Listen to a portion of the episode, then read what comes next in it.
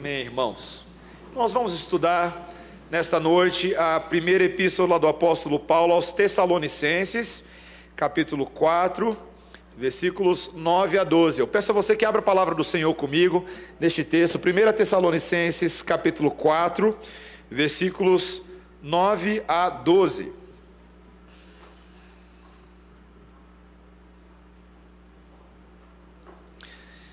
apenas quatro versículos, mas em contraste com os 37 versículos que estudamos hoje pela manhã em Daniel capítulo 4, mas quatro versículos de profunda instrução para a igreja em temas que nos parecem familiares, mas quanto mais a gente estuda a palavra de Deus, mais a gente percebe a riqueza da revelação, da sabedoria de Cristo para nós. Então preste bastante atenção na leitura desses versículos, do versículo 9, 1 Tessalonicenses 4. No tocante ao amor fraternal, não há necessidade de que eu vos escreva, porquanto vós mesmos estáis por Deus instruídos que deveis amar-vos uns aos outros.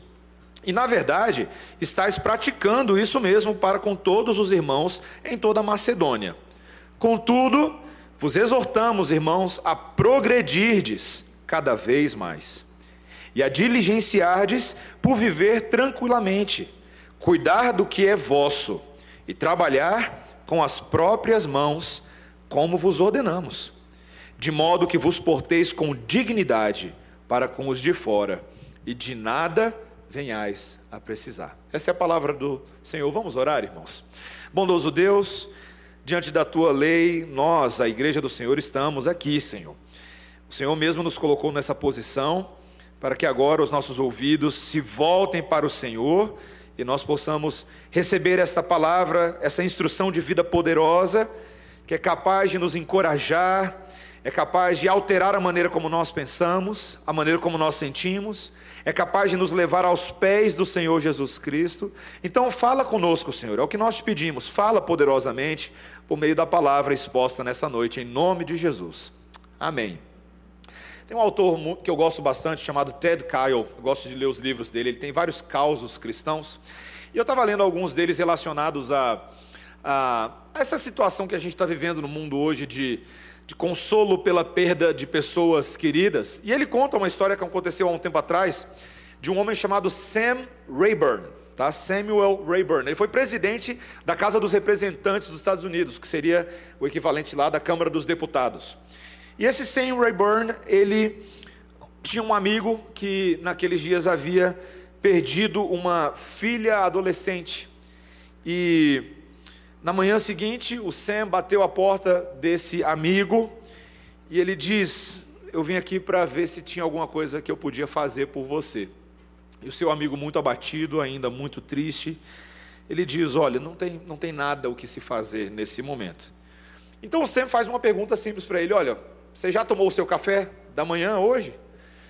E aí o amigo dele falou: Olha, eu e minha esposa nem tivemos tempo de pensar em café da manhã ainda, tudo muito muito difícil para a gente nesse momento. Então esse amigo sempre, sem perguntar muita coisa, ele simplesmente entra, entra na cozinha, arregaça as mangas e começa a preparar então o café da manhã da família ali.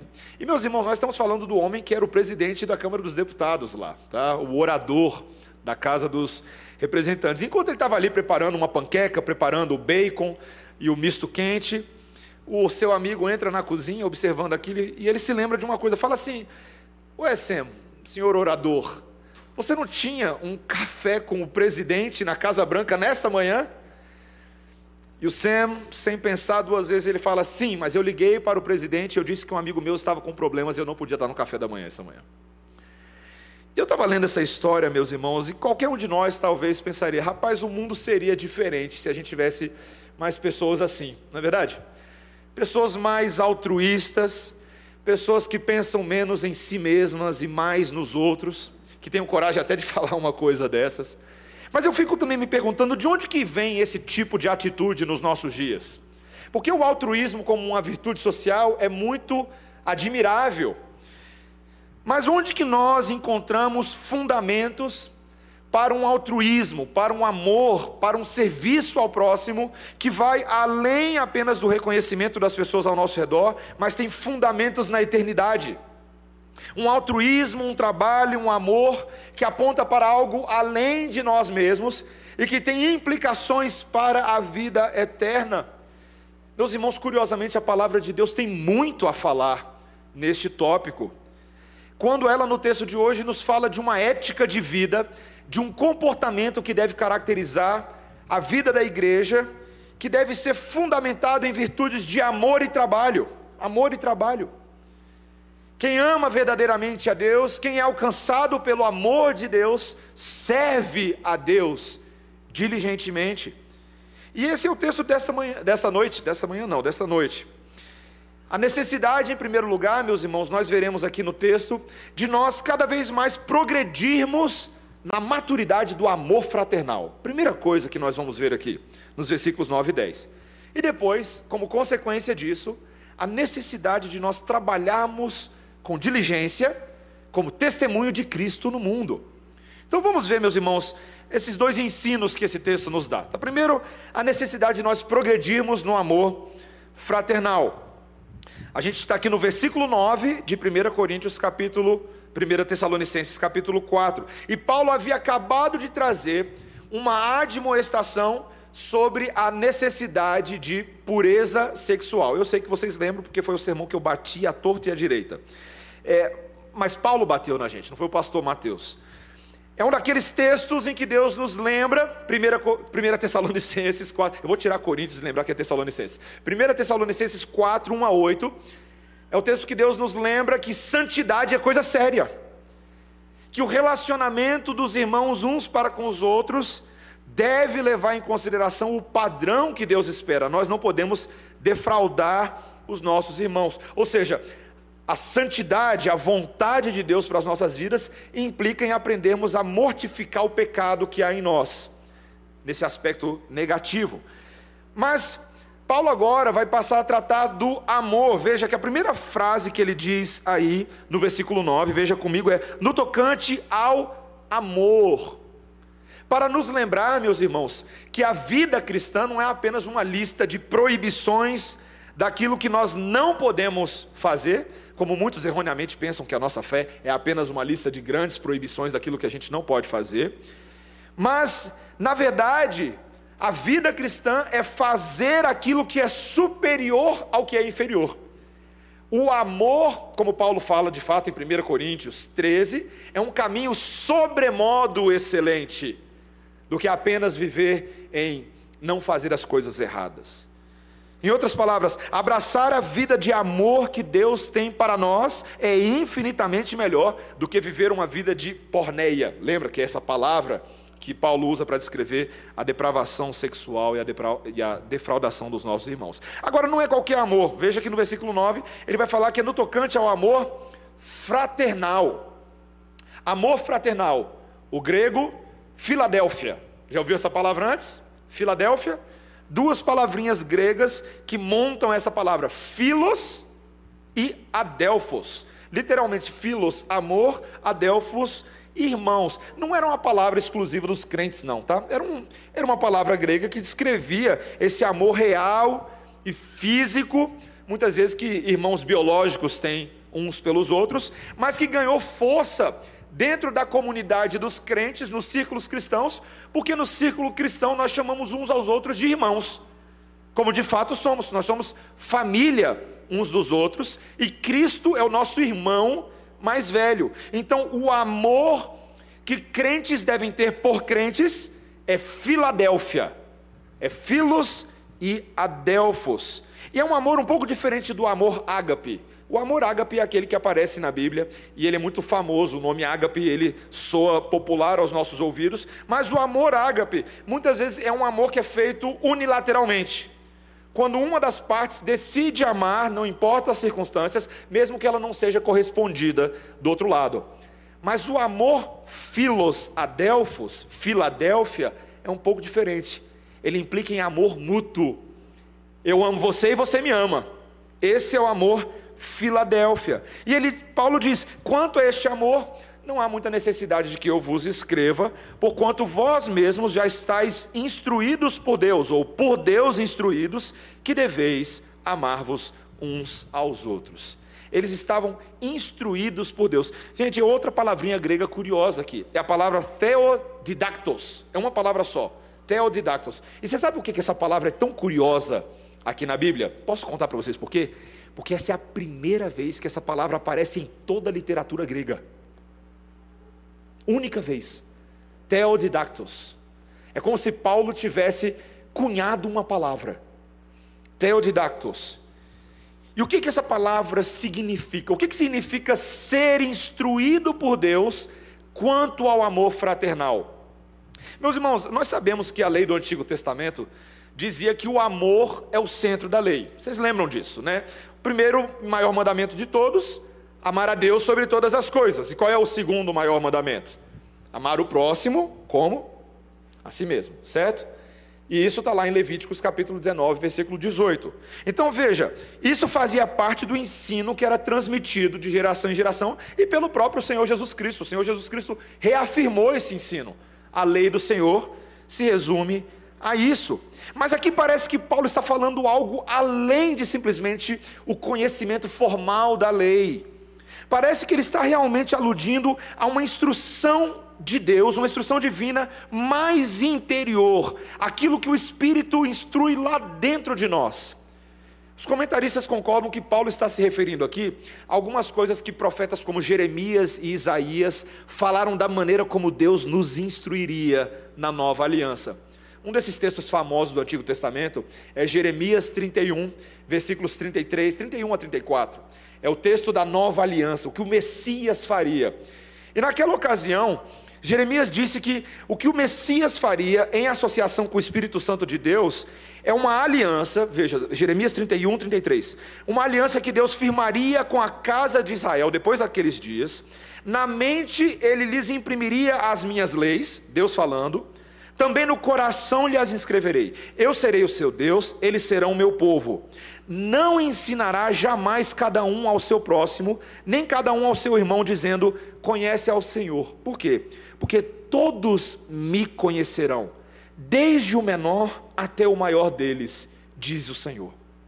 É como se a atuação do Espírito Santo na nova aliança fosse algo ainda mais intenso, ainda mais profundo do que aqueles crentes da antiga aliança.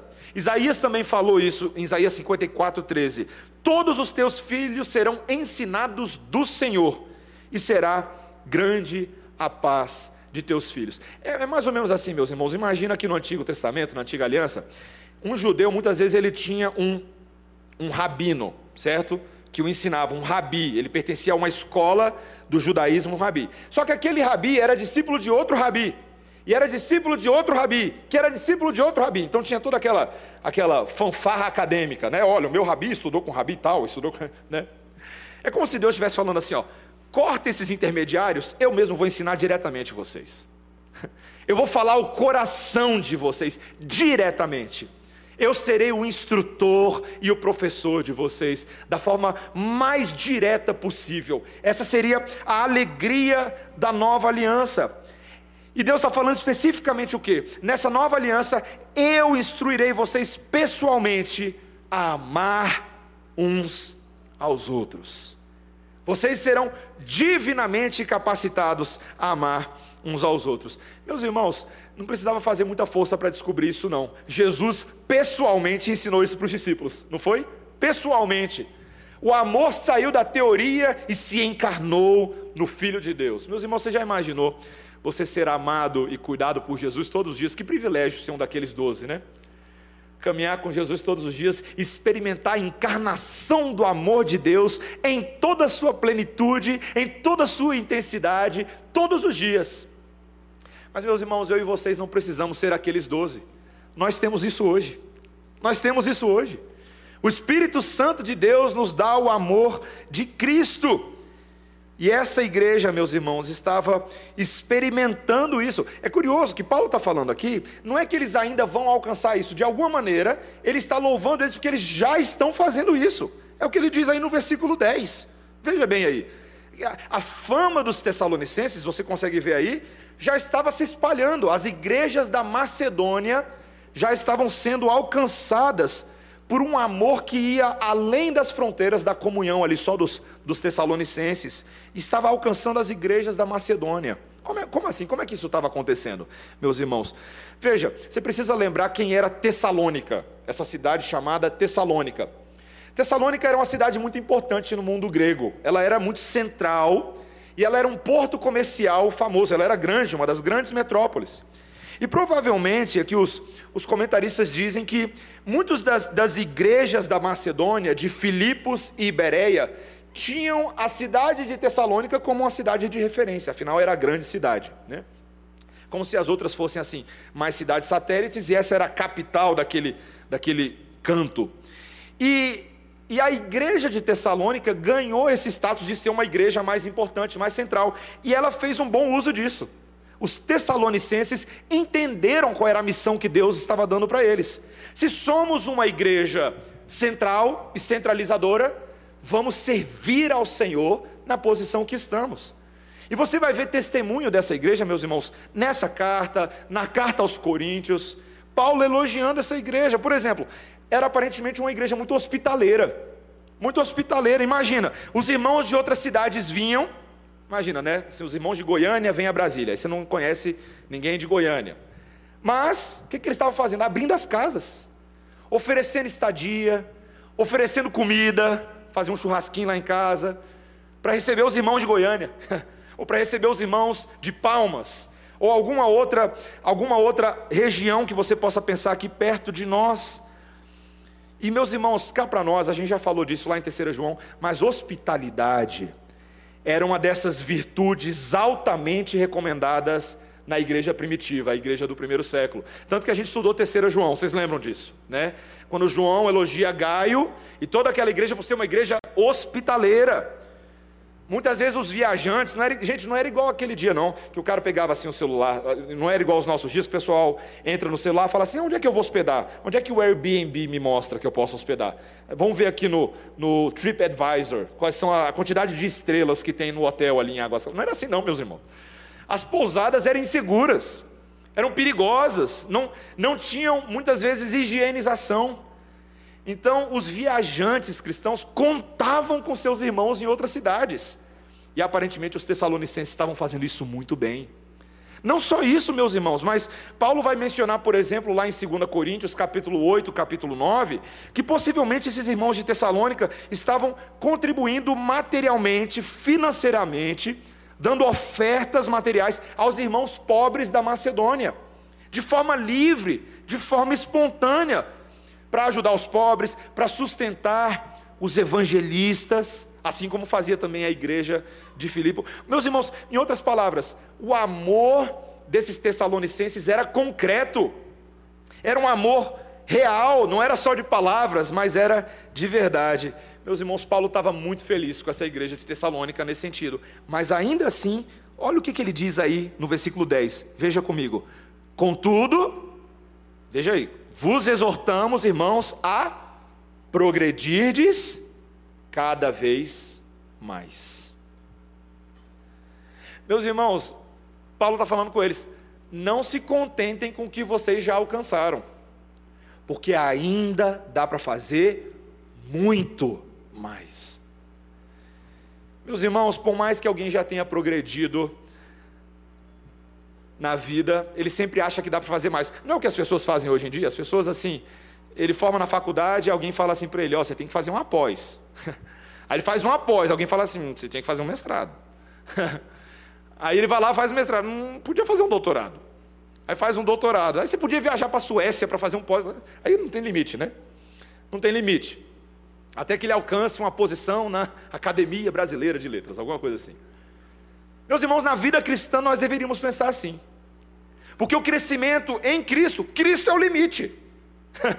Cristo é o limite. Paulo fala em Efésios 4: o nosso crescimento é a medida da estatura da perfeita varonilidade de Cristo.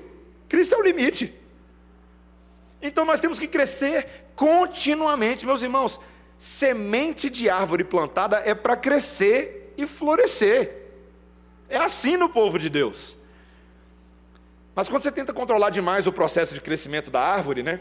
quando você começa a colar, colocar estaca demais, cerquinha demais, não só ela não vai parar de crescer, como possivelmente ela vai definhar e morrer. Meus irmãos, na vida cristã, ou você está crescendo ou você está diminuindo. Até as músicas das crianças cristãs já sabem disso. Né? Uma vez eu estava lendo sobre um. Eu morei no Mississippi, né? Mississippi era bem rural.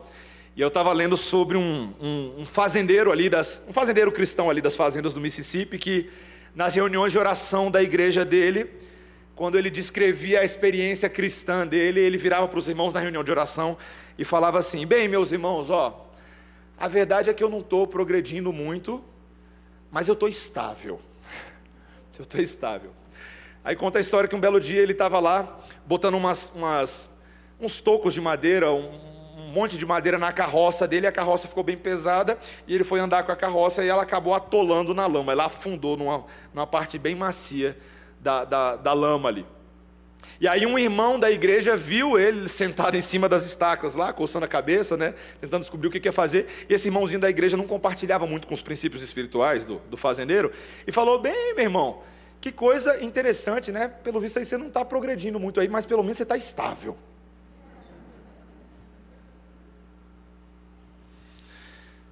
Meus irmãos, quando eu e você não estamos crescendo na prática e na maturidade do amor fraternal, a gente começa a ficar atolado em poça de lama por aí.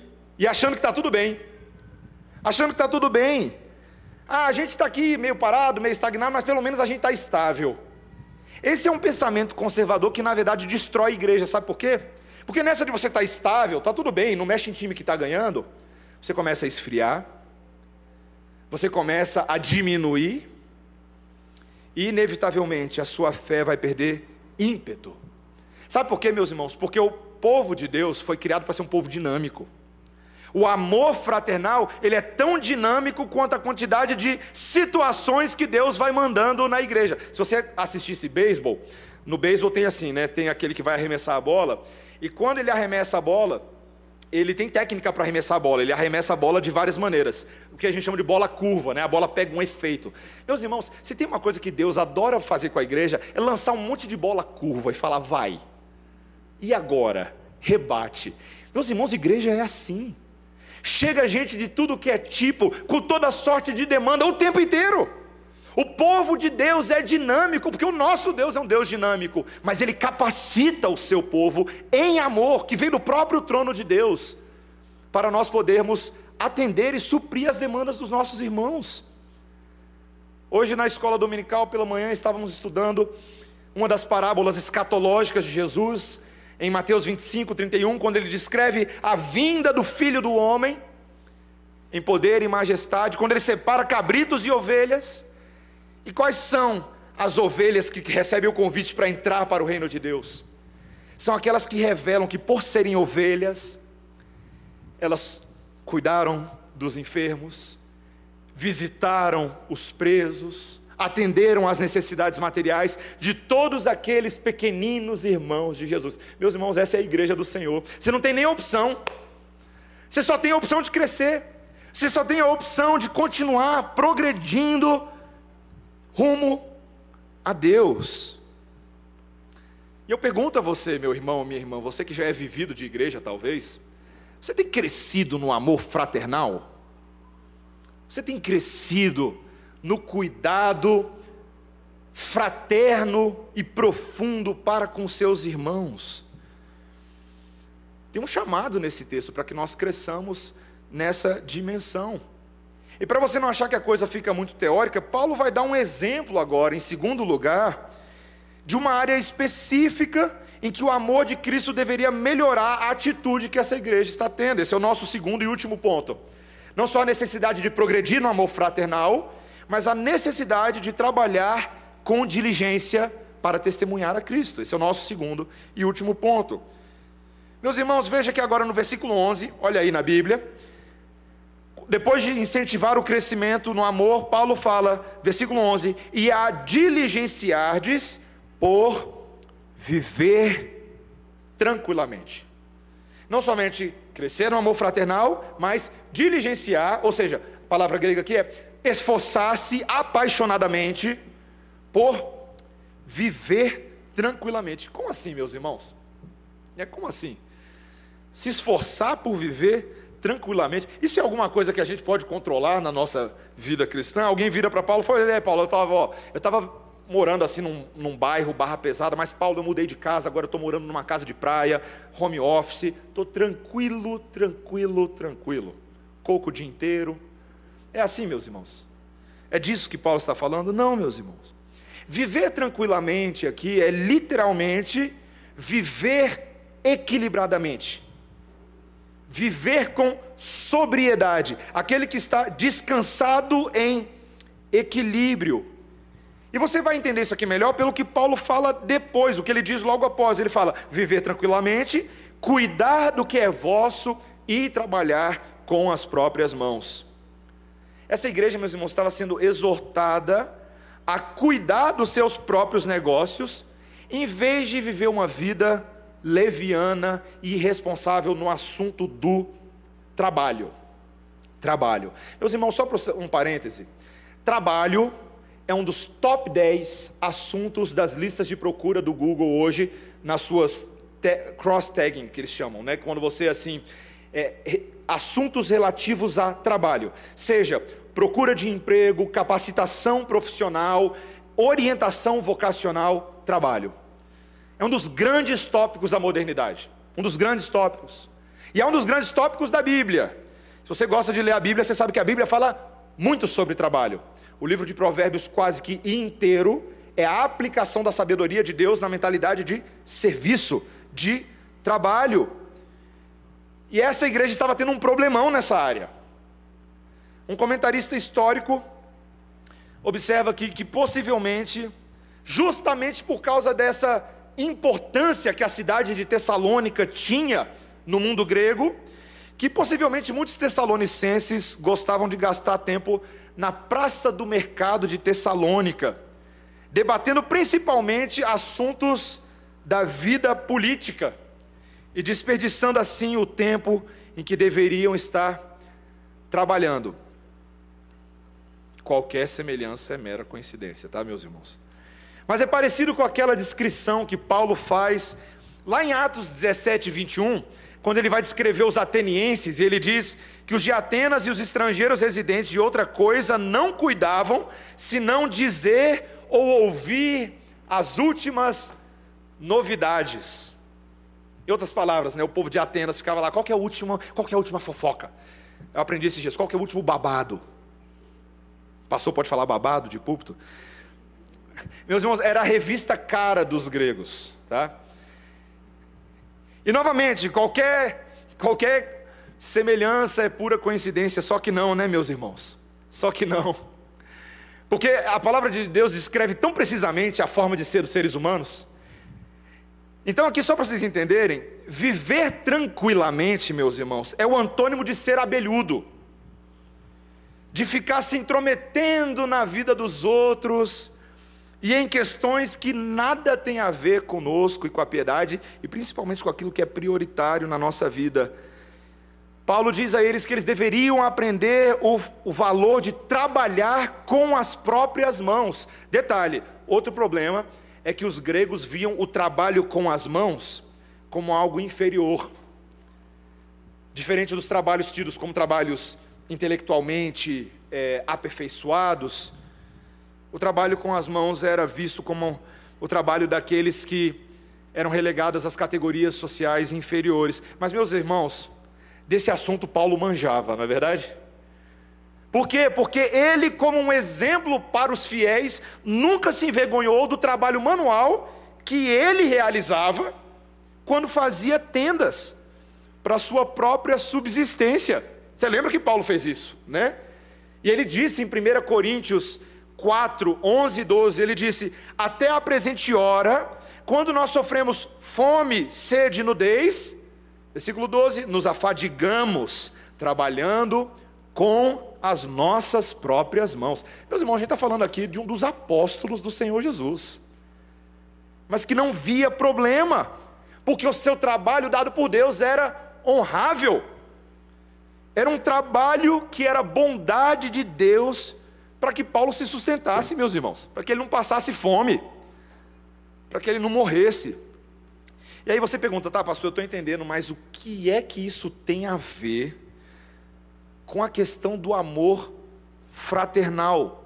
Não era disso que Paulo estava falando? O que, que a gente mudou da água para o vinho? O que, que você está falando de, de amor fraternal e agora você está falando de trabalho? O que, que uma coisa tem a ver com a outra? Meus irmãos, tem tudo a ver.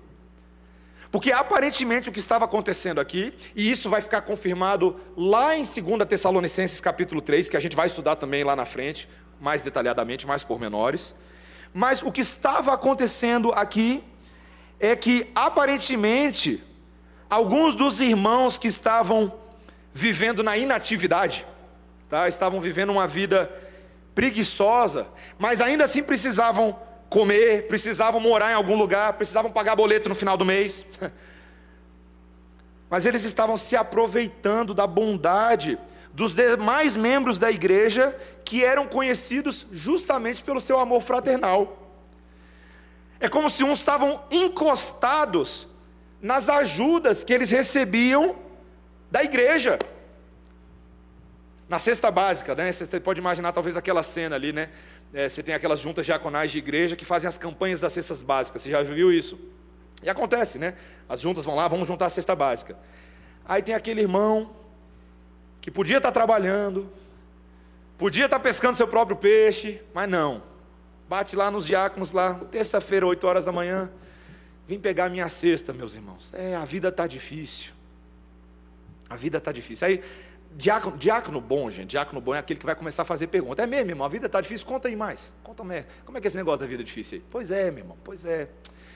Difícil. Aí começa a ir pela tangente, né? Aí você vai descobrir que o cara fica jogando videogame em casa, fica pendurado na sogra lá, comendo a comida da sogra, todos os dias. Meus irmãos, não estou falando que é errado comer a comida da sogra, não. Minha sogra faz uma comida muito gostosa, tá? Muito boa e ela provavelmente está assistindo ali agora. Sogra, eu te amo, viu, sogra? Mas vocês sabem bem de que, que eu estou falando. Vocês sabem bem do que, que eu estou falando.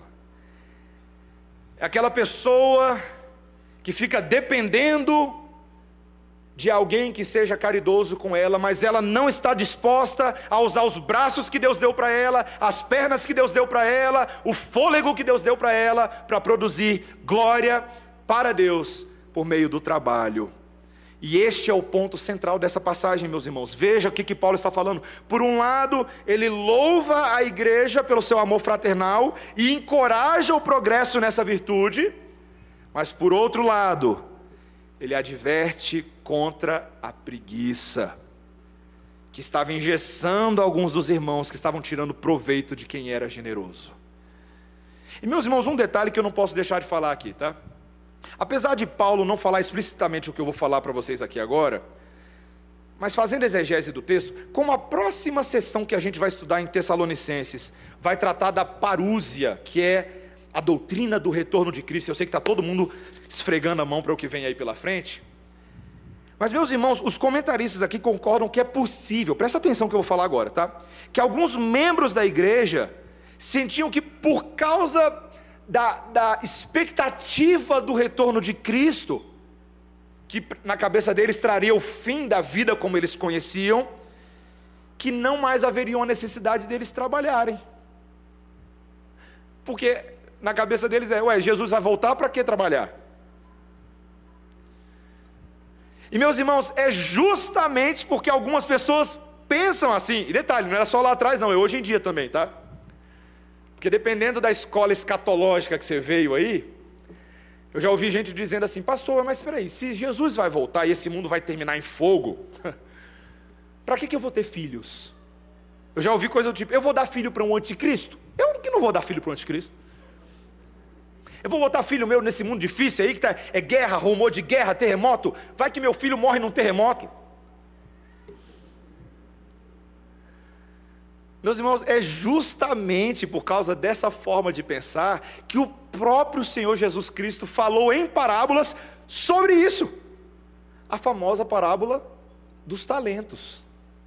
Todo mundo esquece que a parábola dos talentos não é só para falar de talento, não, tá, gente? Assim, o cara que se acha muito bom do futebol, viu? Parábola dos talentos, não é isso, não, tá?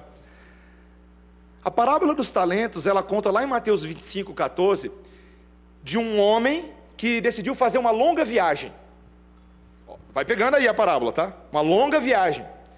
E ele deixa para trás, com alguns servos, ele delega algumas responsabilidades. Para um ele vira, dá cinco talentos, tá? Para outro ele dá dois talentos e para outro ele dá um talento. E eu vou viajar e vocês administrem meus recursos. E aí aquele homem que tinha cinco talentos, e só para você saber, talentos assim, gente, não era moedinha pequena não, talento era muito dinheiro, tá? Cinco talentos ali, vamos pensar assim, tá? Cinco mil reais, mais ou menos. Cinco mil reais para você, aquele que pegou cinco mil reais, investiu, pá, trabalhou, não sei o quê, virou dez mil reais. O outro, que tinha dois mil reais, pegou os dois mil reais, pum, pá, investiu, trabalhou com ele, quatro mil reais, dobrou também. E o que tinha mil reais, falou, opa, vou jogar seguro. Pegou o dinheiro e guardou no cofre. E então o Senhor volta da viagem. E quando ele volta da viagem, ele chama todo mundo para uma prestação de contas. E aí o que pegou os cinco talentos e transformou em dez, mostrou lá o que ele fez, e o Senhor fala assim: muito bom, servo bom e fiel. sobre o pouco foste fiel, sobre o muito te colocarei. Está contratado. Vamos lá. Vira para dois talentos e aí, o que, que você fez? Ó, peguei os dois, transformei em quatro. Muito bom. Excelente. E veja, meus irmãos, que ali não era tanto uma questão de quantitativo, mas de fidelidade. Cada um deles, com a porção que recebeu, fez o que Deus mandou fazer, o que o servo ali, o, o Senhor mandou fazer. E você que tinha uns talentos só, o que, que você fez? Pois é, né? Como eu sabia que o Senhor era um Senhor severo e que colhe aonde não plantou e cobra de onde não podia cobrar, eu decidi guardar, deixei tudo seguro. E aquele senhor vira e falou: É mesmo, sabendo que eu era severo, sabendo que eu era um homem que colhe onde não plantei, você fez isso, em vez de, no mínimo, pegar e botar o meu dinheiro junto aos banqueiros no banco para investir. Sabe o que vai acontecer? O que você tem não é mais seu, pega e dá para os outros. E você será lançado agora nas trevas na sarjeta. Meus irmãos, essa parábola que deve ser interpretada como parábola no seu contexto, nem todo elemento da parábola é prescritivo para nós, porque o nosso Senhor não é um Senhor severo que colhe aonde não plantou, não é o caso de Jesus, não é mesmo. Mas ela nos ensina o que é que Deus espera dos seus servos enquanto aguardamos o retorno de Jesus. Meus irmãos, a expectativa do retorno de Jesus não é desculpa para preguiça, nem para ser uma importunação e um fardo para outras pessoas. Inclusive, meus irmãos, permita dizer que quando a gente tira proveito da generosidade dos nossos irmãos por preguiça de trabalhar e preguiça de resolver os nossos próprios problemas, é um exemplo de defraudação. Defraudação. Isso é o, na verdade, esse é o sentido perfeito dessa palavra: defraudação. Quando nós estamos fraudando os nossos irmãos dos seus recursos, porque nós não queremos cooperar com a seara. Meus irmãos, a Bíblia vai dizer claramente para mim e para você que quem é transformado por Jesus tem que ser a sua ética, tem que ter a sua ética também transformada por Jesus. Paulo explica lá em Efésios 4, 28, de que isso é o reflexo de alguém que foi mudado por Jesus. Ele diz lá, Efésios 4, 28, aquele que furtava, não furte mais, antes, trabalhe, fazendo com as próprias mãos o que é bom, para que tenha com que acudir ao necessitado. Está vendo? Se era um ladrão, você costumava furtar dos outros. Para com isso. Porque se você é de Cristo agora, se você pertence ao Senhor, você tem que lembrar que você é corpo de Cristo e Ele te deu mãos para você trabalhar, fazer aquilo que é bom e mais, acudir os outros necessitados com o trabalho que você vai fazer, com os proventos que você vai ter. Meus irmãos, isso é fruto de justiça. Trabalhar em Jesus e trabalhar para Jesus produz justiça, produz sustento. E Paulo termina, meus irmãos, essa sessão com uma cláusula que expressa, pelo menos em parte, a razão dele estar falando tudo isso. Veja comigo o último versículo, versículo 12, quando ele diz que os cristãos devem agora portar-se com dignidade para com os de fora. Meus irmãos, é a cereja do bolo. Literalmente, eles deveriam andar de modo condigno, levando em consideração o veredito de quem é de fora e está só observando a gente. Eu estava conversando com um colega meu, não é daqui da Redenção, é de outra igreja, é um amigo que for, mora fora de Brasília, e ele me contou uma coisa que eu achei tão interessante. Ele falou que ele tem uma tia e a tia começou a acompanhar as pregações nossas aqui na igreja, pelo site da Redenção. E essa tia não é cristã. E ele disse que ela ficou muito fascinada com o conteúdo das pregações, porque essa ideia de, de, teologia que a gente tinha aqui era um pouco diferente da ideia de evangélicos que ela tinha na experiência dela ao longo da vida. E aí ele contou uma coisa muito curiosa. Ele falou assim: Mateus, a minha tia decidiu fuçar a vida de vocês. Eu falei, opa! Ela entrou no site, ela foi ver como é que vocês eram, como é que vocês faziam, ela começou a tentar procurar vídeos e achar fotos das pessoas de vocês. Eu falei, gente, que coisa preocupante esse negócio, né? Porque ela queria saber como é que vocês vivem.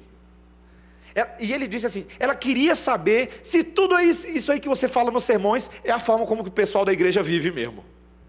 Falei, vixe, rapaz não crente, não crente, mas que estava curiosa de saber se essas palavras que a gente fala é só teoria ou é a maneira como a gente vive mesmo.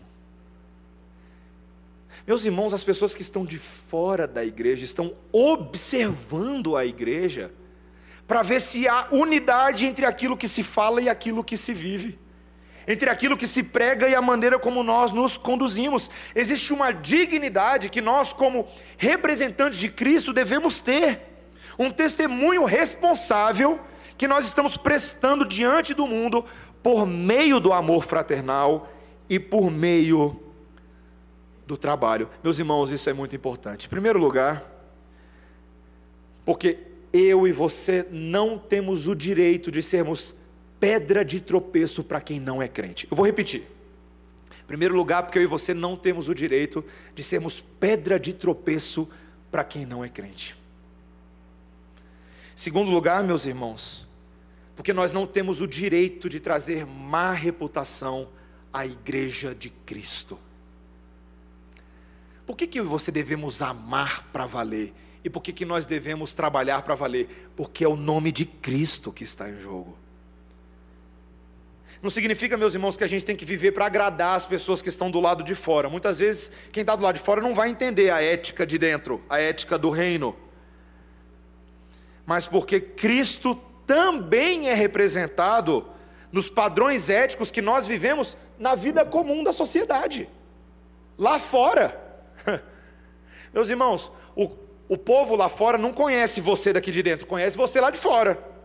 Quando você chega amanhã lá, 8 horas da manhã no seu trabalho, ou quando você entra no Zoom, é aquele lá que eles conhecem, não é você aqui. E uma das perguntas importantes é: há unidade entre o você daqui e o você de lá? há o que Paulo chamaria de integridade. O que é integridade? É essa forma, essa linha comum que liga a nossa ação em todas as áreas da vida não somente, meus irmãos, nós devemos viver de uma, de uma forma digna do Evangelho, mas Paulo termina dizendo, versículo 12, veja aí, última frase do versículo 12: e de nada venhais a precisar. Em outras palavras, meus irmãos, os cristãos devem zelar para não serem dependentes de pessoa alguma, especialmente dependente dos de fora.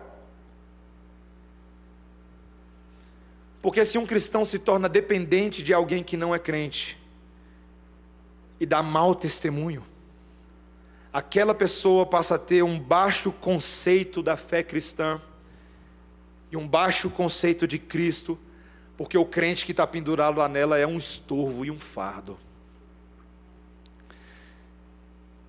Um comentarista chamado Howard Marshall fez um comentário e eu preciso dizer exatamente para vocês o que ele falou. Então, abre aspas e ouve aí. Se a igreja deseja cumprir a sua missão de ser coluna e baluarte da verdade para o mundo, ela não pode ser uma parasita da sociedade. E sim o oposto. Ela deve ser um exemplo de comunidade que se sustenta com amor verdadeiro e trabalho diligente. Depois eu, eu mando para vocês no grupo da igreja essa citação aqui. Porque essa aqui é forte. Aquela que fala, essa é forte. Isso é forte. Não podemos ser parasitas deste mundo. Tem que ser o oposto, meus irmãos. A igreja é aquela que oferece solução a este mundo, que mostra como se faz, que por meio de pacto verdadeiro entre nós, porque temos pacto com Deus, vivemos um amor sobrenatural que não se pauta pela ética desse mundo, mas propõe uma ética muito maior, muito superior à ética do reino de Deus o reino que está invadindo todos os cantos. Eu pergunto para vocês, meus irmãos, e fecho com isso: será que a gente consegue ver esses valores na vida de Jesus? É claro que conseguimos ver. Você consegue ver o amor fraternal na vida de Jesus? É claro.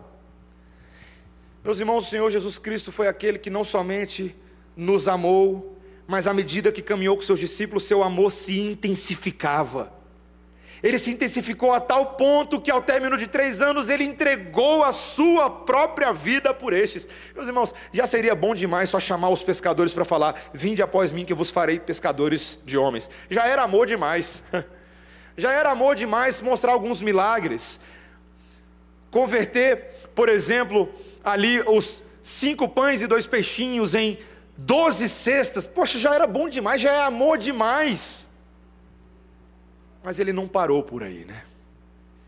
Ele revelou a Deus aos seus discípulos, ele disse: Quem vê a mim vê ao Pai, e agora eu já não vos chamo mais apenas de servos, e sim de amigos, porque eu vos dei a conhecer as coisas que o meu Pai me entregou, e Jesus Cristo morreu pelos seus amigos. Isso é amor fraternal, meus irmãos. Isso é amor fraternal. Pergunto a vocês: a gente consegue ver trabalho diligente na vida de Jesus? Eu espero que não haja a mínima dúvida.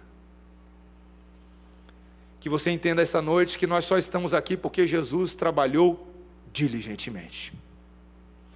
Cumpriu tudinho, cada Y da lei de Moisés, cada pontinho, tendo cumprido a morte, e também alcançou para nós a vida, meus irmãos, porque trabalhou a ponto de chorar,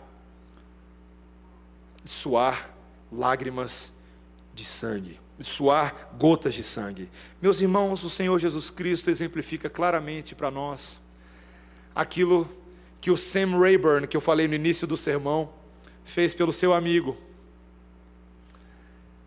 Quando viu o nosso sofrimento, e ele bate de fato a porta da nossa vida e ele entra na nossa casa e começa a fazer coisas por nós que nós nem pedimos para ele fazer. O Senhor Jesus Cristo preparou muito mais do que um café da manhã a cada um de nós, ele é a refeição completa, ele é o maná que desceu do céu. Ele fez isso. E você poderia até questionar, Senhor Jesus Cristo, quem sou eu para receber a sua visita nessa noite? Afinal de contas, não era para você estar tomando um café agora com o Pai Celestial. Mas o Senhor Jesus Cristo, com toda tranquilidade nas Escrituras, nos diz que Ele combinou com o Pai Celestial de que a missão era vir aqui. Voluntariamente Ele fez isso. Ele entregou a sua vida pelos eleitos de Deus. E assim, meus irmãos, em Cristo, como Ele nos amou, nós podemos amar. Como Ele trabalhou, nós podemos trabalhar. Que o Senhor nos ajude, meus irmãos, a mim e a vocês, a cada um de nós, a tomarmos a nossa própria cruz, dizermos não a nós mesmos e seguirmos o Mestre todos os dias, para a glória dele. Amém? Vamos orar, irmãos. Bondoso Deus, na tua palavra nós temos uma exortação profunda, profunda, Senhor. Precisamos aprender a amar mais, a amar como Jesus amou. Um amor que não mediu muitos esforços, Senhor. Um amor que venceu barreiras que socialmente pareciam intransponíveis. Quando ele decidiu amar aquela pecadora que se lançou aos seus pés, quando ele amou cada um daqueles discípulos e entre eles até mesmo o cobrador de impostos, quando ele amou Zaqueu a ponto de ir comer na casa dele, quando ele amou gente que não merecia ser amada. Senhor, ensina-nos o amor fraternal, porque nós temos um privilégio e uma facilidade, Senhor. Nós podemos amar também aqueles que já são nossos irmãos. Dá-nos o amor da cruz por cada um deles, Senhor. Senhor, também nos ensina o trabalho da cruz, o trabalho esforçado, que não mede esforço, Senhor, para cumprir a obra de Deus. No caso de Jesus, ele pôde fazer algo que nós não poderíamos fazer, ele supriu uma dívida eterna. Nós não temos condições de fazer isso, Senhor.